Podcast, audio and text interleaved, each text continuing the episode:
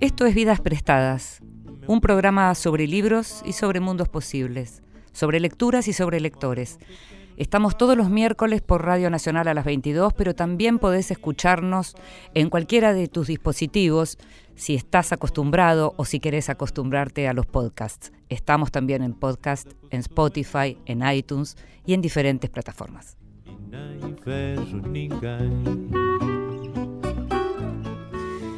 Y en Vidas Prestadas nos encanta preguntarles a los lectores, a aquellos que consideramos grandes lectores, qué están leyendo. Nos gusta tomar nota de lo que leen los otros, aquellos cuyas lecturas respetamos.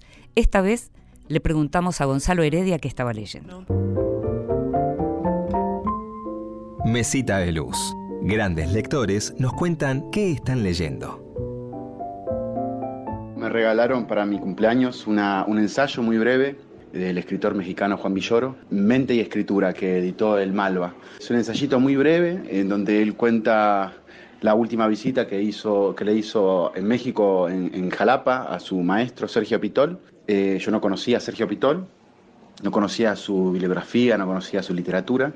Bueno, y cuenta, Juan Villoro cuenta que eh, visita la casa de Pitol. Sergio Pitol estaba muy enfermo, seguía muy enfermo, y era una enfermedad que le estaba poco a poco borrando la memoria y que Juan Villoro se maravillaba mucho con eso, más allá de, lo terrible de la enfermedad, que un escritor como Sergio Pitol, que toda su bibliografía estuvo basada en la reconstrucción de la memoria, eh, su literatura eh, es ba- bastante eso, la reconstrucción de, su vida y, la, ficción de esta, como una persona que había escrito a través de, su- de sus memorias todos los libros que escribió, que de repente y a través de esta enfermedad no, recuerde nada de lo escrito. El ensayo se, llama Mente y Escritura, es lo que tengo en mi mesita de luz.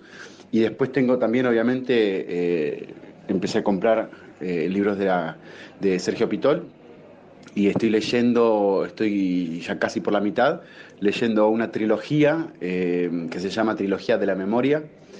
Eh, son tres novelas cortas en donde Sergio Pitol cuenta de sus viajes a, Rusia, eh, a Budapest, el mismo México cuando vuelve a México.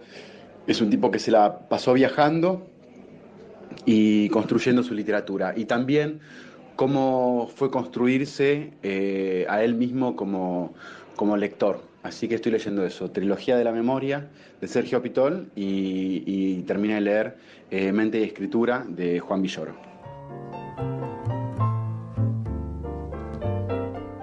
Muy interesante lo que contaba Gonzalo Heredia recién hablando de Villoro y de Pitol, porque además de que Juan Villoro es bien conocido en la Argentina porque visita seguido, porque sus libros se venden, porque además es periodista, porque tiene esa habilidad maravillosa para escribir para adultos, para niños y para escribir crónicas, porque le gusta el fútbol y entonces también tiene muchos lectores por ese lado. Pero en el caso de Pitol, que es más desconocido, no deja de ser interesante pensar en aquello de, de Kafka y sus precursores en Borges, cómo cuando leemos a un autor podemos leer a su vez a todos esos autores que ese autor leyó.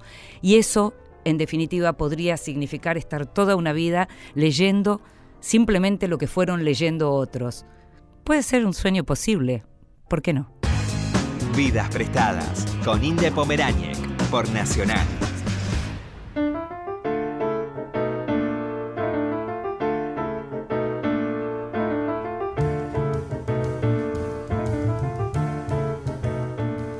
Y seguimos en Vidas Prestadas por Radio Nacional y con una visita maravillosa, una visita maravillosa porque es una autora maravillosa y es una gran persona, una gran amiga. Gracias Rosa Montero por estar con nosotros en Vidas Prestadas. Qué gusto, Inde. Y- y- bueno, y es que tú me quieres porque somos amigas, amigas de verdad desde hace muchos, muchos, muchos años. Así que todos las- los ditirambos y los elogios tienen que rebajarlos un poco porque Bueno, me quiere, me Igual quiere. te voy a decir una cosa.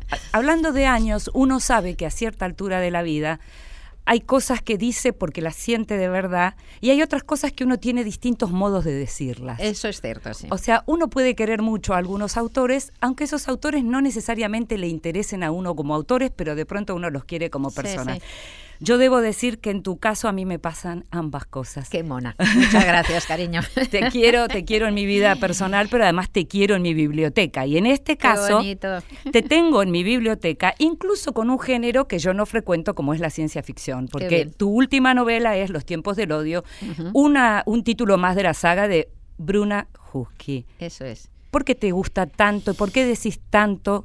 Que Bruna Husky es como el personaje que más se parece a vos. Porque lo es, realmente yo creo de todos los personajes que he escrito es el que más me gusta, es el más poderoso, eh, creo que tiene una vitalidad mm, tremenda, me da patadas dentro de la cabeza entre novelas para que, para que escriba sobre ella y luego siento que en efecto está muy cerca de mí, de mí en el personaje más cercano de todos los que he hecho también, en un sentido muy profundo, porque claro, ella es un, es un clon humano, madurado aceleradamente, pero es una replicante de combate, que ahora es detective, y yo pues no, eso no, yo replicante como que no, y clon humano tampoco, creo.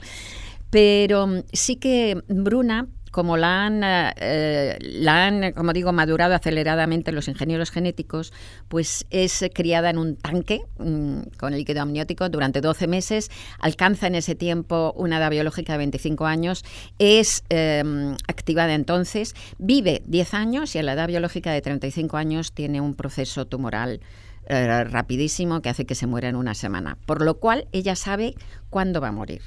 Y como sabe cuándo va a morir, no puede olvidarse de que es mortal, que es lo que hace la mayor parte de la gente. La mayor parte de los humanos viven como si fueran eternos, salvo un puñado de neuróticos como Woody Allen y como yo, que estamos obsesionados por, eh, por, la muerte, por el paso del tiempo, por lo que el tiempo nos hace y nos deshace. Mm. Vamos, yo, es, yo soy una escritora especialmente existencialista y desde mi primera novela, que la escribí con 26 años, pues ya hablaba de todo esto. Entonces, me siento muy cerca de Bruna en eso. Ahora, uno piensa en una replicante y piensa en alguien que fue de algún modo diseñado este, científicamente y que incluso tiene ya eh, seteado el momento en que va a morir, y cuesta vincular eso con relaciones amorosas, pensar que se trata de además seres que pueden amar. Pero totalmente, Bruna es, eh, primero es que es humana, porque es un clon humano, pero además es que esa es la magia de la literatura, tú puedes humanizar eh, al máximo cualquier, cualquier cualquier criatura, Pinocho es mm. de madera y es mm. extremadamente humano, ¿verdad? No, mm. no dudamos nada de su humanidad y es de madera. La mía, mi, Bruna, más aún todavía, ¿no? Porque si encima es, es que es humana. Eh, entonces tiene, eso es lo que tiene, ¿no? Tiene una absoluta humanidad en todo, en su rabia frente a la muerte, en su amor por la vida, porque cuando estás muy lleno de, de la conciencia de la muerte, estás muy lleno de la conciencia de la vida. A mí también me pasa, yo soy una vitalista, me como la vida a bocados y Bruna mucho más, porque es mucho más salvaje que yo en todo, ¿no? Es Bruna es una pantera encerrada en la en la jaula demasiado estrecha de su pequeña vida, ¿no? Entonces, en esto es una representación de de la gran tragedia humana, que es la de, la primera tragedia humana es la de, la de morir, ¿no? Fíjate tú que venimos, Inde, a este mundo venimos con un, con un yo inmenso que lo ocupa todo porque somos tan importantes para nosotros mismos, ¿verdad? Mm. Y con unos mm, deseos de felicidad y unos sueños de, de, hacer todo tipo de cosas y, oye, en un abrir y cerrar de ojos es que se nos ha pasado la vida y si tenemos suerte, se, se nos caen los dientes, se nos cae el pelo, se nos nos desploman las carnes, nos quedamos,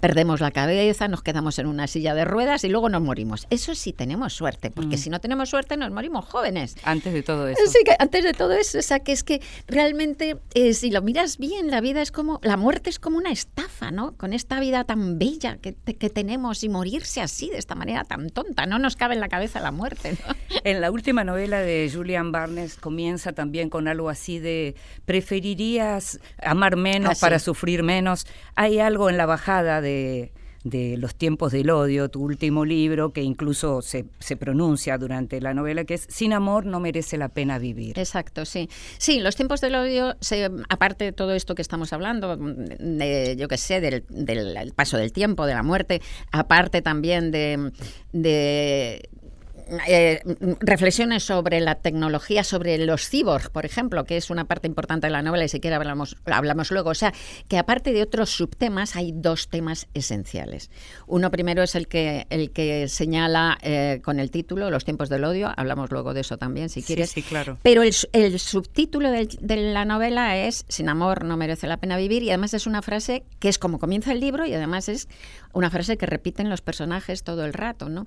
Y es que verdaderamente también es una novela de amor. Eh, los tiempos del odio. Y es una novela de amor porque Bruna Husky es ese tipo de persona que todos conocemos, alguien así, que mm, tiene miedo de sus propias emociones porque piensa que los sentimientos la debilitan. Yo Claro. conozco muchas personas claro, así. claro. Entonces se, se, se acorazan y tienen tanto miedo de su propia necesidad sentimental que intentan no querer a nadie. Son misántropos.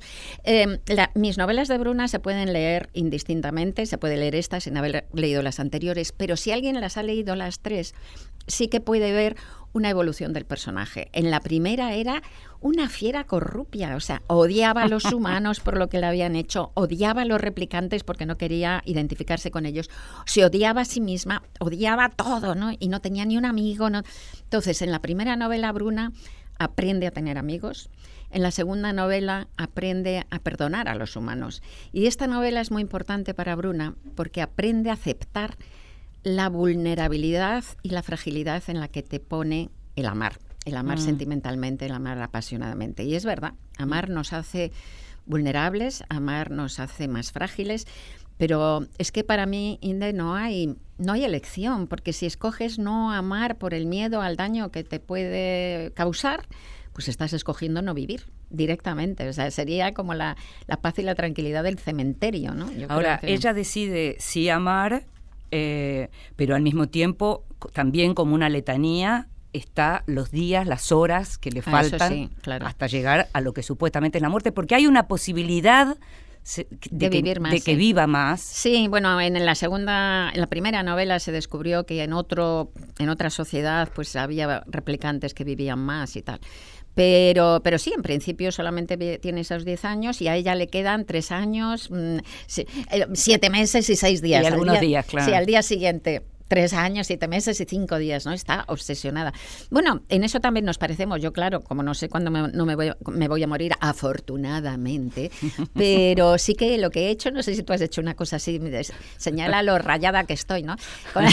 Yo iba doblando mi edad todo el rato, ¿no? Entonces tenía, porque yo pienso en, la en el paso del tiempo y la muerte desde que era niña, desde que tenía 10 años, ¿no? Pensaba, yo me decía, mira Rosita, qué tarde tan bonita, disfrútala, porque enseguida, enseguida pasará el tiempo, estarás durmiendo en la, en la cama, enseguida, enseguida será mañana, estarás en el colegio, enseguida, enseguida habrás, eh, te habrás hecho adulta, enseguida, enseguida pasará más tiempo, se habrán muerto tus padres, y enseguida, enseguida pasará más tiempo te habrás muerto tú. Yo esto lo pensaba con 10 años.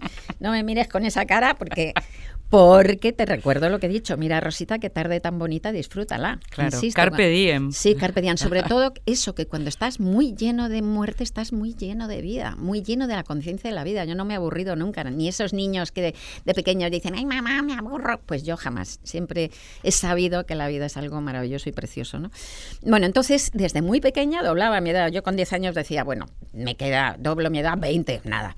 Con 20 decía, doblo mi edad 40, nada. Y ya hace mucho que no la doblo, claro, porque me he salido, me he salido, pero vamos. Pero no la doblás, pero es curioso también, porque no, no solo ocurre en las escritoras, ocurre en general en las mujeres, que con el tiempo empiezan a eliminar la fecha de nacimiento, por ejemplo, de, de cualquier currículum, porque efectivamente, Bueno. además, en las mujeres no solo está más marcado por la conciencia de una, sino que es el resto de la Sí, humanidad que- hay una, presión social. Hay una presión mayor, pero cada vez se está igualando más. ¿eh? Yo conozco muchos ejecutivos, por ejemplo, que se están haciendo, hombres, Mm. que se están haciendo cirugía estética porque se valora la juventud y están empezando a engañar en los currículos para el trabajo y cosas de esas. O sea que cada día está más igualado, aunque evidentemente la presión por la eh, por la juventud y la belleza, digamos así, de la mujer es, es, sigue siendo todavía mucho mayor. Pero creo que estamos conquistando muchos, mucho terreno en eso y simplemente por una razón, Inde, porque ahora empieza a haber modelos de mujer y muchos que no son el modelo de la mujer bella, que era el único que aparecía antes. Antes solo se aparecía públicamente como mujeres guapas, ¿no? Y en- entonces es que ni parecía, no parecía ni siquiera que que, la, que existieran las mujeres mayores. no sé, ¿no? Ahora, Y vos ahora sí. hace mucho tiempo que de algún modo te enmarcás en muchos de los reclamos del feminismo. eh, en tu tarea vida, eh, sí, y en sí. tu tarea periodística, no solo en tu obra literaria, sino que en tu tarea periodística eso está como muy marcado. ¿Cómo se siente alguien que después de tanto tiempo llega a un mundo en donde decir soy feminista ya no es una excepción? No, bueno, lo primero es que... mm, primero en, la en las novelas no, porque eh, debo decir, porque la novela eh, no admite el utilitarismo. Tú no puedes escribir novelas feministas, mm, ecologistas, mm, animalistas, aunque seas como ciudadana feminista, ecologista, animalista, porque el sentido de escribir novelas es la búsqueda del sentido de la existencia. Entonces, no puedes emprender ese viaje de conocimiento con las respuestas previas. En todo el resto de mi vida sí.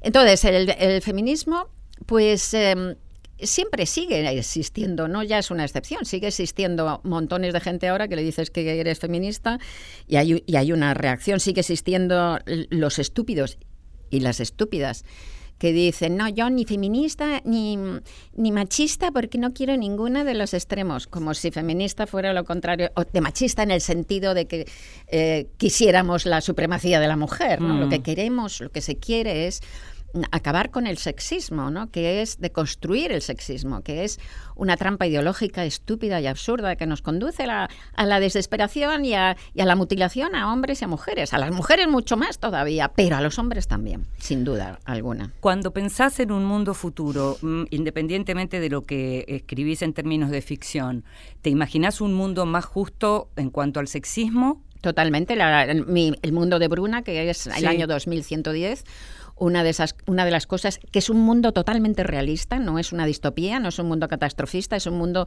equiparable a este, que tiene cosas mejores y cosas peores. Una de las cosas mejores que tiene es que ya no existe el sexismo. Realmente ya no es una cuestión que, que importe. Está hay una normalidad total para- y una libertad total para ser para ser hombre y ser mujer de las 20.000 maneras que hay de ser hombre y de ser mujer. Ahora, entre las cosas peores que hay es que hay terrorismo, sigue el terrorismo. Sigue el terrorismo de otro tipo, evidentemente, porque se ha- se ha- el terrorismo islámico ha acabado, pero hay otro tipo de terrorismo.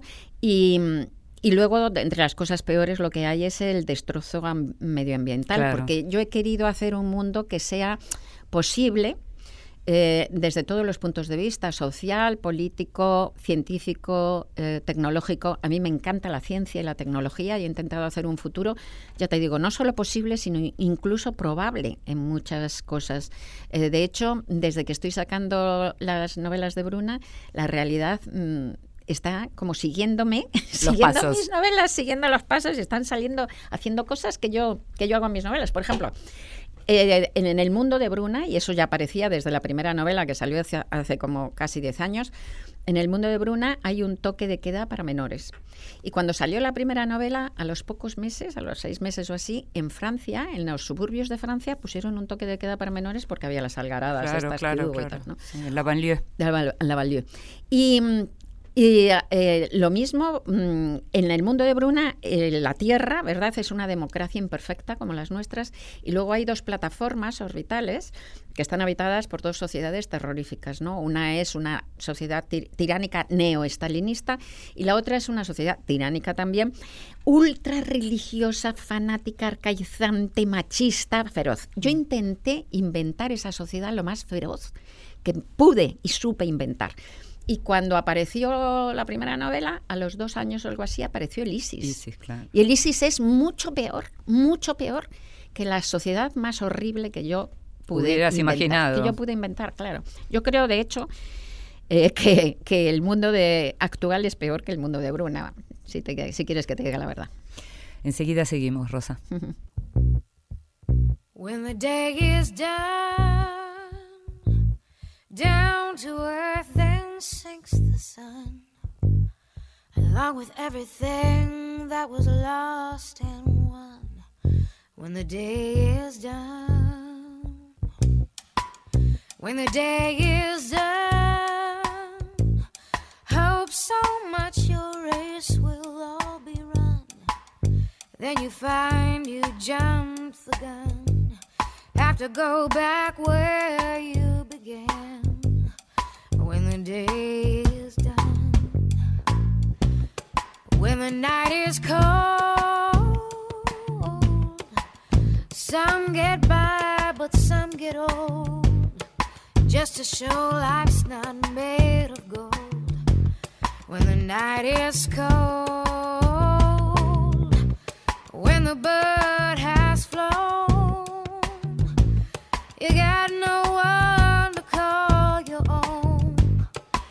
got no place to call your home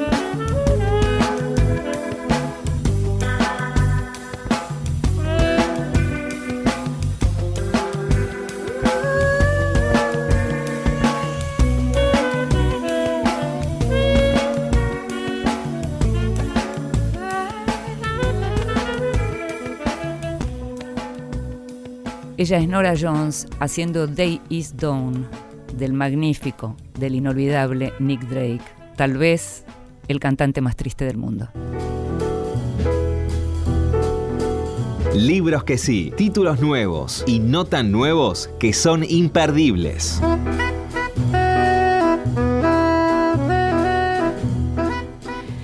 Hay libros que están llegando desde España y que están muy bien, están muy caros, son libros que son caros, yo sé que son caros, pero están muy bien. Y si uno quiere hacerse un muy buen regalo a veces, puede recurrir a estos libros también, como por ejemplo Papá se ha ido de casa de la editorial española Impedimenta. Papá se ha ido de casa con Z, es un libro de Penélope Mortimer, una escritora inglesa que viene siendo recuperada en el último tiempo, como varias otras escritoras de su generación. Esta novela es del año 58 y cuenta la historia de Ruth, una mujer que vive en los suburbios en lo que hoy llamaríamos en la Argentina algo así como un barrio privado o un country. Vive aburrida, se casó muy joven, se casó muy joven embarazada, eh, posiblemente no hubiera querido tener ese chico y lo va viendo a lo largo del tiempo. Ella tenía 18 años cuando quedó embarazada y se casó. Su marido es odontólogo, vive en la capital y va a casa los fines de semana. Sus hijos más chicos están en una escuela pupilos, van un par de veces al año a la casa y la hija mayor ya está en la universidad. Ruth empieza a volverse loca en ese mundo tan ordenado. Empieza a volverse loca como para, por ejemplo, pensar cosas así. Que es lo que escribe Penélope Mortimer. La primera fase de la pesadilla consiste en perder la capacidad de creer en lo insignificante. La conciencia se aguza hasta el punto de que nada es trivial, sino que cada momento, cada detalle posee la misma insoportable cualidad de generar pavor. En este estado de desesperación no hay crisis. El bondadoso sensor de la memoria ha perdido el control y todo se recuerda con el mismo horror. La uña partida se transforma en la irregular delatora del sinsentido de la existencia. El comentario más inocente da rienda suelta, sin previo aviso, al dolor o al terror de toda una vida. El enloquecimiento de Ruth, la locura de Ruth, que además se encuentra con que su hija, esa hija que ella tuvo sin haber deseado, quedó embarazada y no quiere tener ese chico. Estamos hablando del año 1958. En Gran Bretaña todavía el aborto no era legal, una discusión que tiene sentido hoy en la Argentina y en Latinoamérica, y una novela escrita de una manera cristalina, con unos diálogos maravillosos y con un sentido de la narración extraordinario. Papá se ha ido de casa, Penélope Mortimer. Vidas prestadas con Ginde Pomerañek por la radio de todos.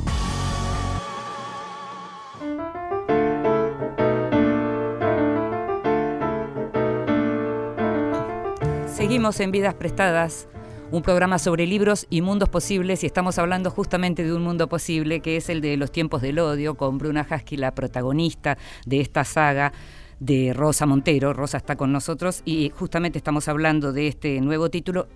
Ahora, nada indica que Bruna vaya a terminar en esta novela. No, por supuesto. De hecho, además la dejo en una en un lugar tan peculiar. Fíjate tú que esta Tú decías antes que, que, tú tampoco eras muy partidaria de la ciencia ficción. Yo creo que hay un gran prejuicio en, la ciencia, en, en, los lectores contra la ciencia ficción. Me ha pasado desde que estoy sacando las novelas que vienen lectores y me dicen, oye, mira, me he leído tu, tu novela tal, la que fuera de, de, de, Bruna, y me ha gustado mucho, cosa extraordinaria, porque odio la ciencia ficción.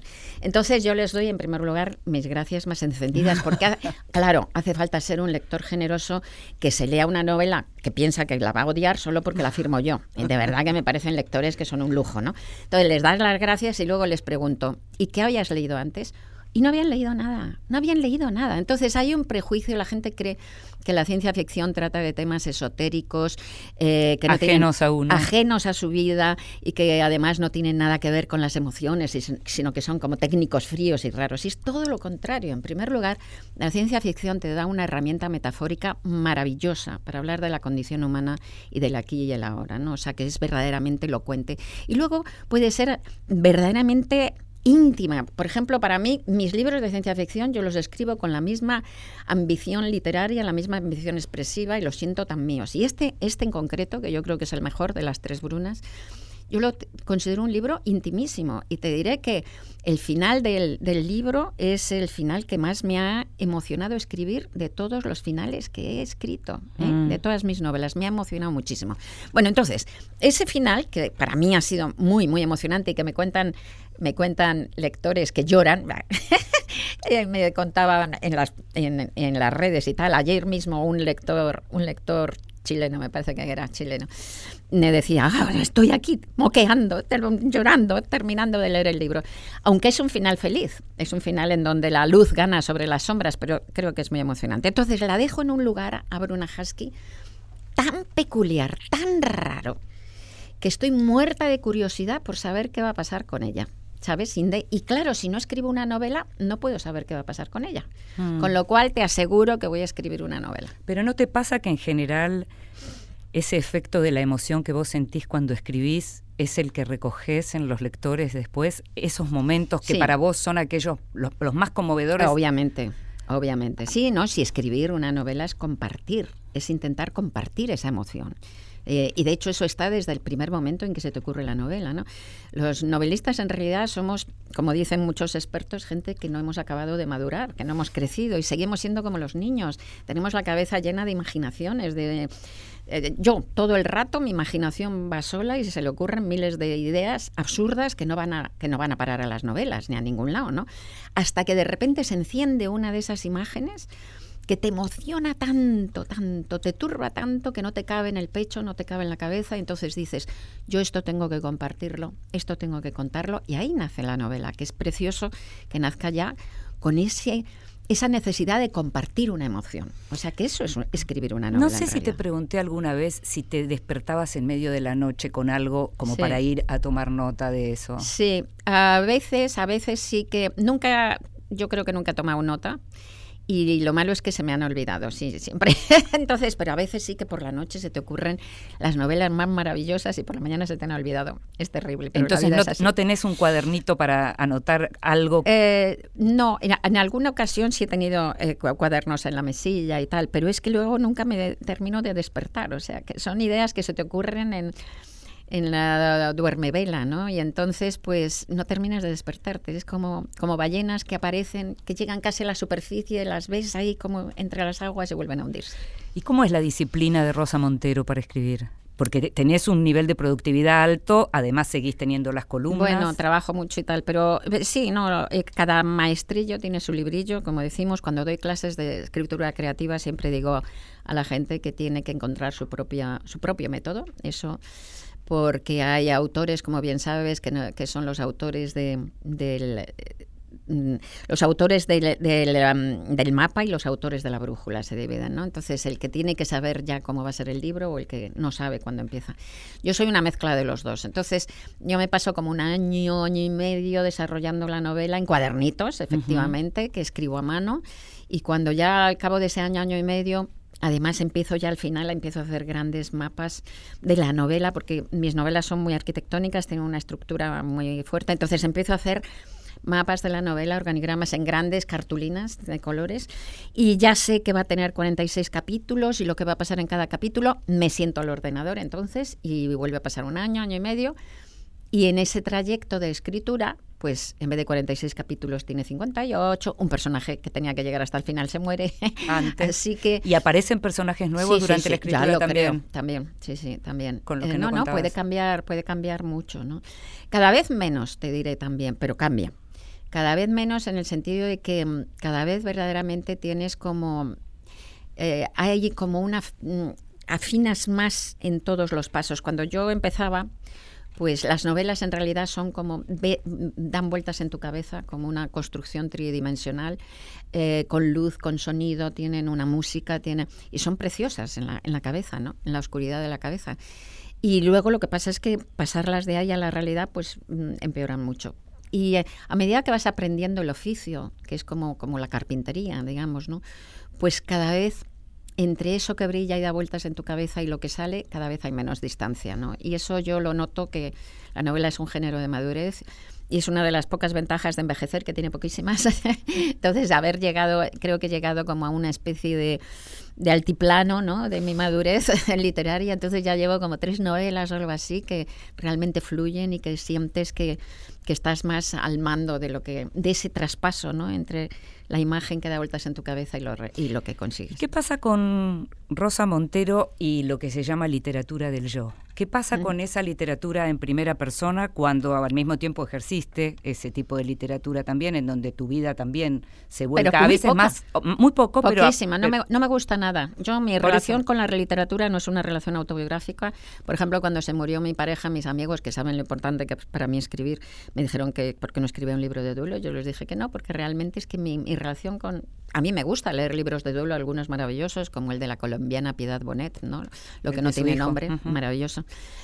Eh, pero no es mi relación con la literatura. A mí me encanta eh, el- a que haya una cierta como, mm, como maduración y manipulación intermedia, ¿no? Por eso siempre uso las máscaras de los personajes que son como lejanos a mí, como una, una, una clon, ¿no? Una re- replicante o como una sierva de la gleba del siglo XII o como un taxista de 40 años de Madrid en Instrucciones para salvar el mundo. O sea que me gusta buscar un intermediario que me permite sentir mejor la vida y comprenderla mejor, ¿no? Que si hago una cosa directa y hacerla más grande, ¿no? Entonces, em, yo he hecho solamente dos cosas en donde parece que aparece mi yo. Una de ellas es la ridícula idea de no volver a verte, en donde em, efectivamente hablo de, em, de, de esto, por ejemplo, también de la muerte de, de Pablo, muy eh, púdicamente Sí. y muy discretamente.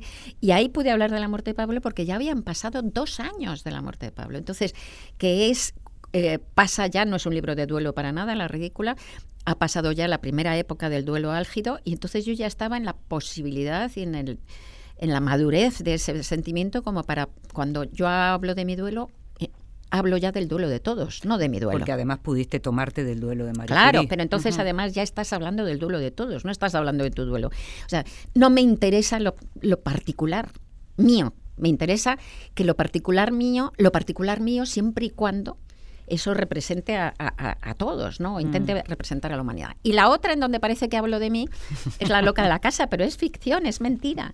Es una, eh, la loca de la casa es un artefacto literario, eh, el más interactivo que he hecho en mi vida, en donde juego con el, con el lector el juego de la creación. Le ofrezco a jugar al lector eh, conmigo el juego de la creación. Entonces el lector entra en la, en la novela, porque no sé lo que es ese libro, pero bueno, entra en ese libro creyendo que está leyendo una autobiografía hasta que llega un momento en donde se da cuenta que, que la, la autora le está engañando. Y dice, bueno, y si me está engañando en esto, me estará engañando en otras cosas. La respuesta es en casi todo. claro. Entonces, es ficción. O sea, digo que tengo una hermana melliza que no tengo, en fin, de todo, es completamente, es ficción totalmente. Bueno, quedémonos con esa idea de que es ficción totalmente. Lo que no es ficción son las entrevistas, que has hecho muchísimas en tu vida, porque en tu vida como periodista también tiene mucho tiempo, seguís ejerciéndolo desde las columnas de opinión, Sí.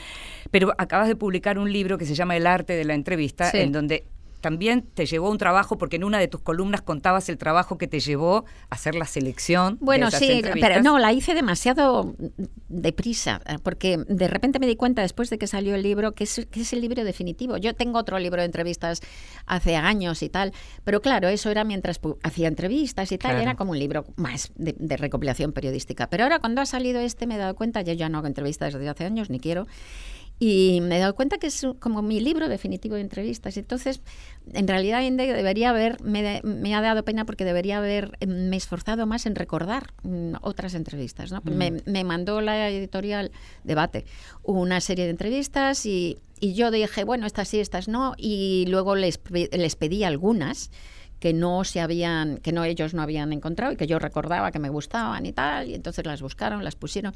Pero fue un poco como a bote pronto de mi memoria, ¿sabes? Y la memoria sabes lo engañosa que es. Luego, después de que ha salido el libro, ya he recordado otras que, que podrían haber estado bien y tal, metidas. Y. Estamos como muy acostumbrados a buscar en Google, ejercitamos menos también Sí. y pensamos que todo lo vamos a encontrar en la computadora y hay cosas que no, no, yo están no ahí tengo, oh, no, no, yo no tengo nada, mío nada. de ese archivo. Yo no guardo nada porque además los ordenadores, ahora ya estoy, desde hace un tiempo, pues ya tienes un archivo, está la nube, está no sé qué, ahí Sí, se van guardando las cosas, sí. pero antes perdí- cambiabas de ordenador y perdías todo, realmente. Yo tengo, tenía floppy disk de algunos, o sea, ya no, yo he perdido, no tengo el archivo. No tengo Ahora, archivo como cosas. entrevistadora, te tocó estar frente a gente muy diversa, de muy diversas disciplinas, gente con la que te identificabas, gente con la que no te identificabas. ¿Cuál fue la entrevista más incómoda que te tocó realizar? Pues bueno, una de las más terroríficas, desde luego, fue a- con Arafat, Mm. sin duda, ¿no? Eh, porque yo además eh, me costó muchísimo conseguir una entrevista con él, como año y pico, pero yo pensaba que, y me leí todas las entrevistas que le habían hecho, que eran pocas, y, y todas le ponían fatal. Y a mí me pareció un personaje absolutamente fascinante. eh, me parecía que había conseguido librarse, había sido el tío, la persona más perseguida, e- que más gente había intentado matar a lo largo de la vida, matar físicamente, que por fin consiguieron cargárselo, porque parece ser que le envenenaron, ¿no? Al final pero y matar también políticamente, ¿no? O sea, los o sea, desde los árabes a, a todo Dios, porque también había tenido y había sido como el ave Propios y ajenos, Sí, claro. sí, propios y ajenos. Mm. Y había sido como el ave fénix, ¿no? Siempre dije, qué personaje tan fascinante. Y tuve Inde una de las pocas de las, los pocos momentos de soberbia que he tenido, porque soy bastante realista, creo, y me dije yo, este, qué, qué increíble que no le hayan, que se les haya escapado vivo a todos, qué malas entrevistas, todas, qué malas, no hay ni una buena. Yo le voy a conseguir hacer una entrevista buena, imposible, claro. Imposible. Fue en Túnez, nos tuvimos que ir el fotógrafo y yo en stand-by a un hotel de Túnez 10 días sin salir del hotel para ver cuándo nos llamaban. Era antes de que volviera a los territorios ocupados. Y, y entonces, pues, eh, vivía y dormía cada noche en una habitación distinta Sí, para que no le mataran, ¿no? claro. Y entonces, pues de repente la primera vez nos llamaron a mitad de las 3 de la mañana, nos despertaron, salimos una chica nerviosísima, aterrada, nos recogió, nos llevó, cruzamos todo, toda la ciudad, nos llevó a, una- a un, a, a un chalén donde estaba, donde estaba eh, Arafat haciendo una entrevista con un pobre suizo al que cuando yo llegué le estaba gritando y echando, ¿no? Y entonces yo llegué y el tío con muy mal humor y tal, y dice, bueno, tengo dos minutos. Yo digo, pues no, porque yo vengo para una entrevista larga, ya lo dije y tal. Y dice, bueno, pues otro día. Me nos volvimos a ir al hotel, tal. Al día siguiente o a los dos días nos volvieron a llamar a las 4 de la mañana, otra vez repetir la jugada, otra vez atravesamos todo esto, llegamos a otro sitio, todo esto sitios terribles, como gente temblando como esta chica, y luego todo rodeado de una guardia de corps de unos mm, matones con, con Kalashnikovs ahí.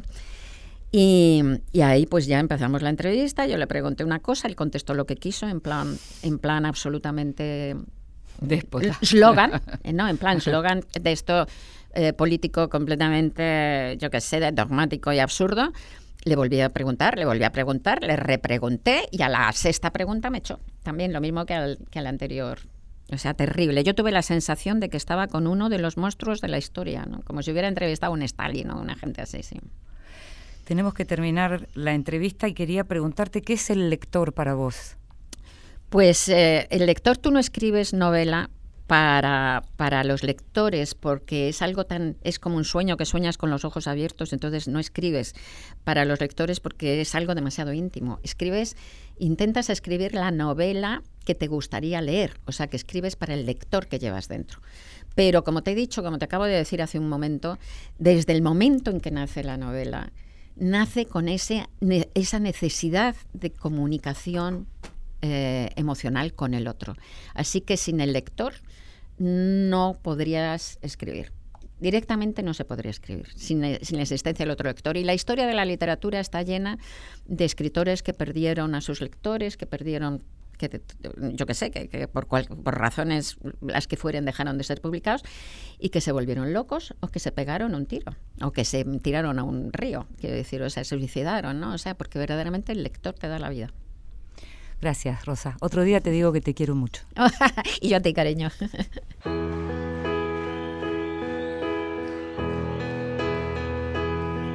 La espera me agotó. No sé nada de vos. Dejaste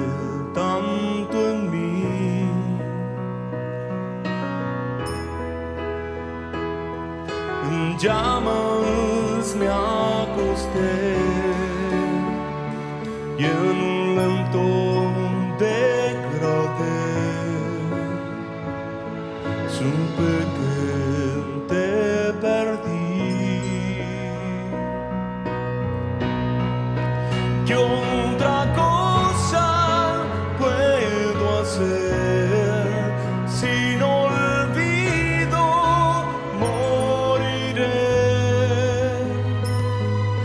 otro crimen quedará, y otro crimen quedará sin resolver. Una rápida traición, salimos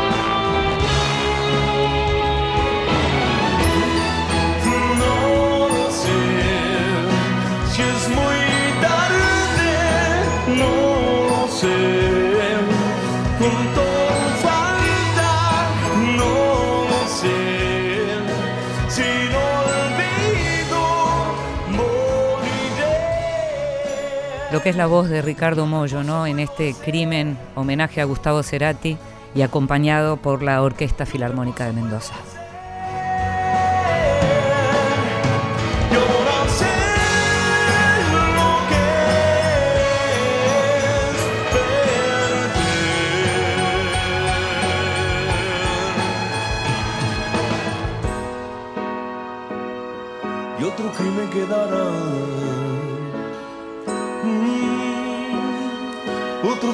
Quedará sin resolver.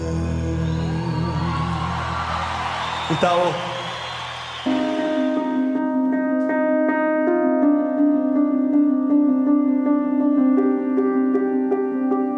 En voz alta, cuentos breves para compartir.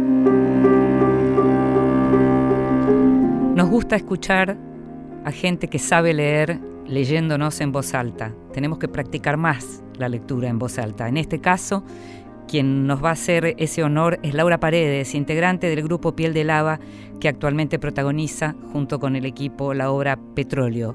Va a leernos un fragmento de Hocus Pocus de Kurt Vonnegut, la nueva novela que publicó La Bestia Equilátera. Leo acerca de la Segunda Guerra Mundial. Civiles y soldados por igual, y hasta niños pequeños, estaban orgullosos de haber tomado parte de ella. Al parecer era imposible para una persona de la clase que fuere no sentirse parte de esa guerra si él o ella vivieron durante el periodo en que esa guerra tuvo lugar.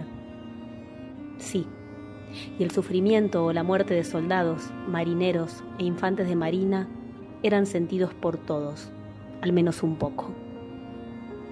Pero la guerra de Vietnam pertenece exclusivamente a aquellos que combatieron allá. Nadie más tiene algo que ver con ella, supuestamente. Todos los demás son tan puros como la nieve. Solo nosotros somos sucios y estúpidos por haber peleado en esa guerra. Cuando perdimos, nos lo teníamos merecido por haberla iniciado. La noche en que me volví temporariamente demente en un restaurante chino en Harvard Square, todo el mundo era un éxito total, excepto yo. Difícil no relacionar este fragmento del libro de Vonnegut con la guerra de Malvinas en la Argentina. Te decía que quien leía es Laura Paredes y ella forma parte de Piel de Lava, que en este momento están representando Petróleo, una producción original del Complejo Teatral de Buenos Aires y el grupo Piel de Lava que está en este momento eh, exhibiéndose en el Teatro Metropolitan Sura. 25.000 espectadores ya la vieron. Está todos los martes a las 20 en el Metropolitan Sura, Corrientes 1343 y las localidades están en venta por Plateanet. En esta obra de teatro, el tema de género, la construcción de construcción de estereotipos y el humor son los ejes fundamentales. Las chicas, Laura Paredes, pero también Elisa Carricajo, Valeria Correa, Pilar Gamboa, se visten de hombres, hacen de hombres. Petróleo en el Metropolitan Sura. Gracias, Laura.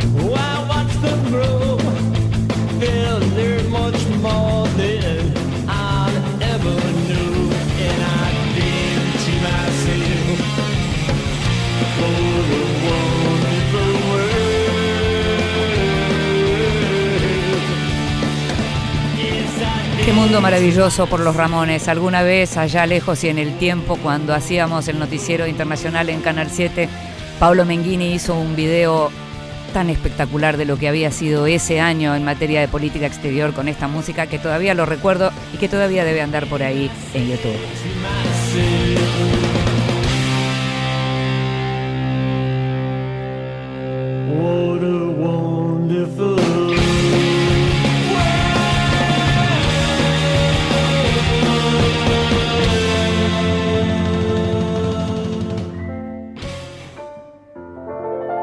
El tiempo recuperado.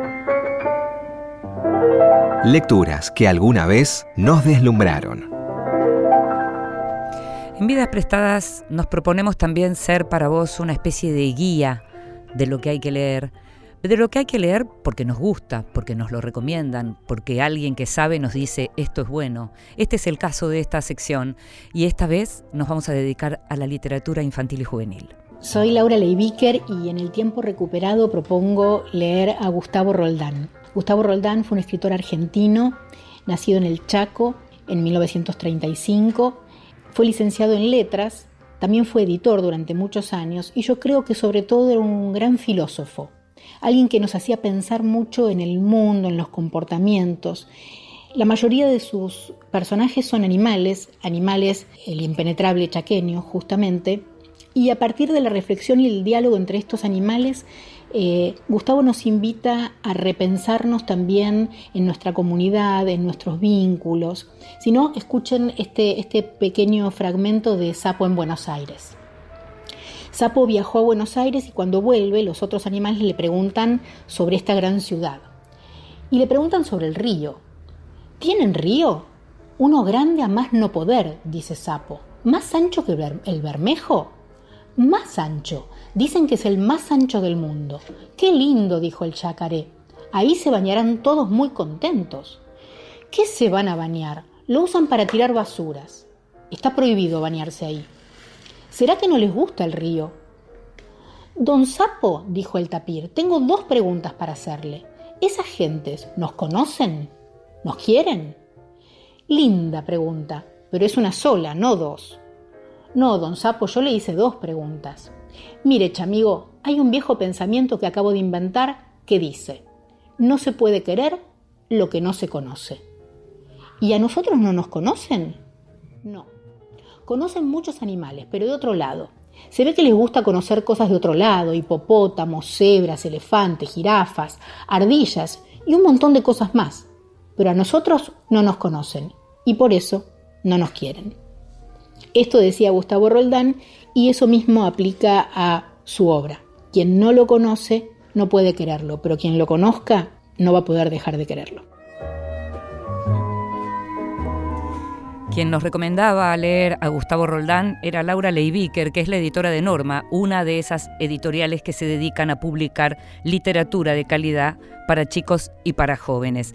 Efectivamente, hay que leer a Gustavo Roldán, que fue además uno de los grandes impulsores del crecimiento de la literatura infantil y juvenil en la Argentina para toda el habla española, junto con Laura Debetach y con Graciela Montes, son reconocidos los tres como esos grandes iniciadores, por supuesto, también después de lo que fue María Elena Walsh para todos nosotros. Nos gusta mucho estar con ustedes, pero ya nos tenemos que ir. Volvemos el próximo miércoles, como todos los miércoles, a las 22 por Radio Nacional, pero también tenés que saber que si querés escucharnos en cualquier momento podés hacerlo entrando a la página de la radio o simplemente yendo a alguno de los dispositivos que tenés y yendo a algunas de esas plataformas en donde Vidas Prestadas tiene forma de podcast. Nos estamos escuchando. Chao.